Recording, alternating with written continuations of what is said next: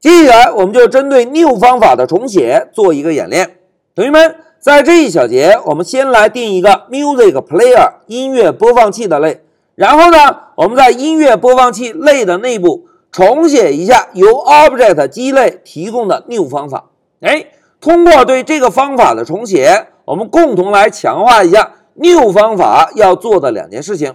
第一件事情。在内存中为对象分配空间。第二件事情，返回对象的引用。同时，我们还需要验证一下，当我们使用类名创建对象的时候，Python 的解释器会自动帮我们调用 new 方法。哎，目的明确之后，就让我们回到 Pycharm。同学们，老师啊，首先使用 class 关键字来定一个 music player 的类，我们让这个类啊继承自 object 基类。好，类名准备完成。我们先使用 define 关键字找到初始化方法。老师呢，先在初始化方法内部做一个输出，播放器初始化。哎，我们只需要做一个简单的输出就可以。哎，同学们看，现在一个简单的音乐播放器类已经准备完成。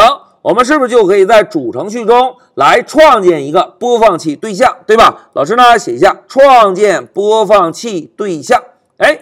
要创建对象，我们就先给对象起个名字，叫做 player，然后使用 music player 创建一个对象。现在老师啊，就在主程序中使用 print 函数，把 player 这个对象做一个输出。来，我们运行一下程序，走。哎，同学们看，控制台输出了播放器初始化，同时把对象的内存地址也做了一个输出，对吧？好。一个简单又熟悉的代码回顾完成，接下来就让我们把重点啊放在这一小节演练的重点上。同学们，我们这一小节是不是要重写 Object 基类提供的 new 方法，对吧？那要重写方法，我们呢就使用 define 关键字，然后敲两个下划线，找到 new 方法。哎，同学们看，new 方法一共可以接收三个参数，第一个参数 class。是不是哪一个类调用就传递哪一个类，对吧？第二个参数，同学们看，哎，一个星星表示什么？哎，非常好，一个星星表示这个参数是一个多值的元组参数，对吧？而第三个参数两个星星呢？哎，两个星星就表示这个参数是一个多值的字典参数，对吧？哎，同学们，有关多值参数，我们之前已经介绍过喽。那在这一小节啊。就让我们把重点放在 new 方法的重写上。哎，同学们，我们先来验证第一个目标。我们要验证使用类名创建对象的时候，new 方法会被自动调用。老师呢，写一下：创建对象时，new 方法会被自动调用。哎，同学们，怎么样能够验证这个方法会被自动调用呀？哎，同学们都很机智。老师，老师。在这里使用 print 函数做个输出就可以，对吧？哎，老师啊，就写一下创建对象分配空间，因为 new 方法最主要的作用就是分配空间，对吧？哎，同学们注意啊，现在老师啊重写了父类的 new 方法，并且只是写了一个 print 语句。哎，写了 print 语句意味着父类方法还能够被执行吗？哎，就不能了，对吧？现在让我们运行一下程序，走。哎，同学们看，控制台输出了创建对象分配空间。哎，这个输出是不是意味着 new 方法已经被调用了？但是，但是，但是，大家看，控制台输出了一个 none，这个 none 表示什么含义？哎，这个 none 就是我们在第十六行打印 player 对象时打印输出了一个空对象，对吧？而且大家发现没有，初始化方法并没有被调用，对吧？那这是什么原因呢？来，让我们先回一下笔记。同学们，当我们在重写 new 方法的时候，一定注意要返回分配的内存空间。如果不返回，Python 的解释器是不是就没有办法得到分配了空间的对象引用？那如果得不到对象引用，Python 的解释器呢？就不会来调用初始化方法，把对象的引用传递到初始化方法内部。哎，同学们，再让我们回到 P I 上，大家看，刚刚我们重写了 new 方法之后，是不是没有做任何的返回，没有返回 Python 的解释器，就得不到这个对象的内存地址。因此呢，初始化方法不会被调用。同时，程序执行时，在控制台会打印输出一个空对象，对吧？那现在老师啊，把光标放在 new 方法内部，同学们，new 方法重要的两件事情是什么？哎，非常好，重要的两件事情，第一件事情就是为对象分配空间，对吧？第二件事情呢？哎，第二件事情是返回对象的引用。哎，同学们，现在来看一下，怎么样为对象分配空间呀？哎，同学们都很机智，老师，老师直接调用父类的方法就好了，因为 object 这个基类中默认的 new 方法已经可以实现为对象分配空间的动作，对吧？所以我们可以在这里啊，直接调用一下父类的方法。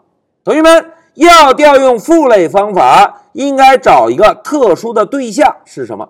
哎，非常好，大家都记得要调用父类方法，我们就找一个 super 这个对象，对吧？跟上一对小号，我们敲一个点儿，然后找到 new 方法。同时大家注意啊，new 方法是一个静态方法，所以呢，我们在调用 new 方法的时候。必须要把第一个参数 class 传递给这个方法。哎，老师啊，把 class 写一下。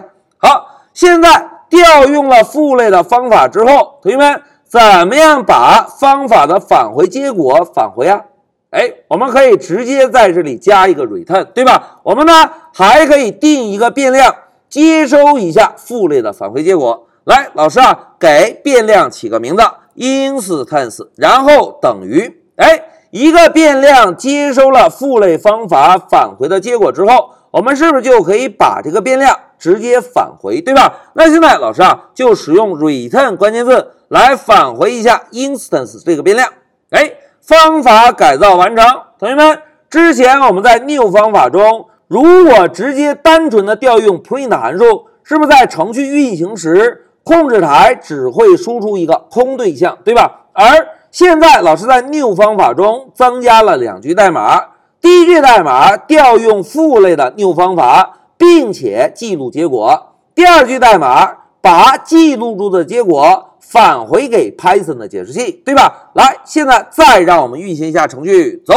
哎，同学们看，控制台输出了创建对象分配空间。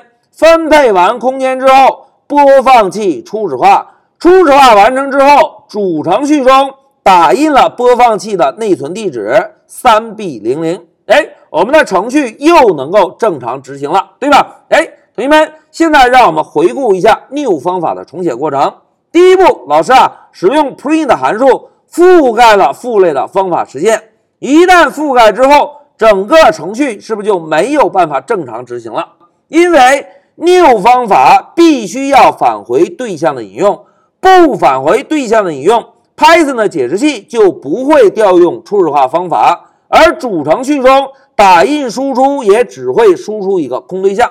那么要编写一个完整的 new 方法，我们呢就先调用一下父类的 new 方法实现，并且使用一个变量记录一下返回结果。同时注意啊，new 方法是一个静态方法，所以在调用父类方法实现的时候。我们需要把 class 这个参数传递给父类的 new 方法，这样呢，我们才能够得到一个给对象分配了空间之后的引用。当拿到了对象引用之后，我们再使用 return 关键字把对象的引用返回，这样 Python 的解释器就能够自动的调用初始化方法。初始化方法完成之后，我们呢就可以在主程序中。把创建好的播放器对象打印在控制台了。好，讲到这里，老师啊就给大家针对 new 方法的重写做了一个演练。一句话讲，new 方法重写的代码非常的固定，我们只需要记住 new 方法中一定要返回父类方法调用 new 方法的结果就可以。而且 new 方法是一个静态方法，所以在调用父类方法时。必须要主动传递 class 这个参数。好，讲到这里，老师就暂停一下视频。